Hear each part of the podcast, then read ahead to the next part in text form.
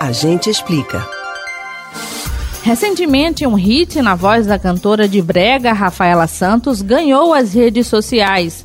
O problema é que a música, essa aqui. Se não quer nada sério, eu espero que não se arrependa de me devolver pra rua. Não tem meio termo, eu não sou bagunça. É do sertanejo Luan Santana.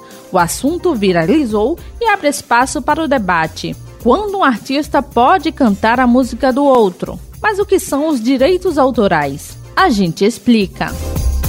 Quando falamos de uma criação, falamos também de direito autoral, que são as normas estabelecidas por lei para proteger as relações entre o criador e a utilização das criações, sejam elas artísticas, literárias ou científicas, como por exemplo textos, livros, pinturas, ilustrações, fotografias e músicas.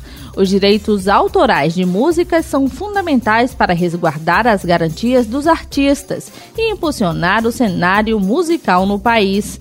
A Lei 9610 de 98, conhecida como Lei de Direitos Autorais, garante ao compositor brasileiro e demais artistas do setor musical remuneração pelo uso de suas músicas quando utilizadas por terceiros. Para se ter uma noção do quanto o registro de direitos autorais relacionados à música são importantes, só no primeiro semestre de 2021, o Escritório Central de Arrecadação e Distribuição, ECAD, distribuiu 399 milhões de reais para mais de 185 mil titulares. Por isso, todo lugar que usa música publicamente deve pagar direitos autorais aos artistas o que acontece por meio do ECAD.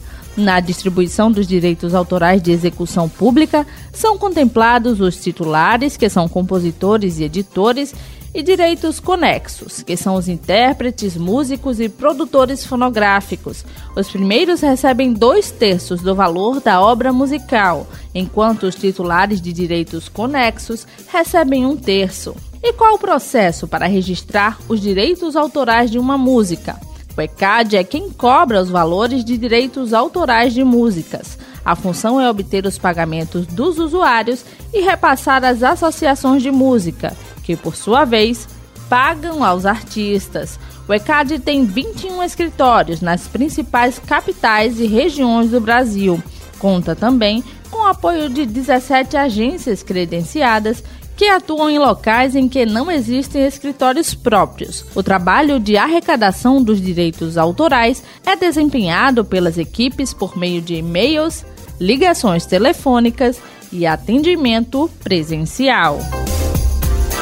Você pode ouvir novamente o conteúdo desse e de outros A Gente Explica no site da Rádio Jornal ou nos principais aplicativos de podcast: Spotify, Deezer, Google e Apple Podcasts. Elis Martins para o Rádio Livre.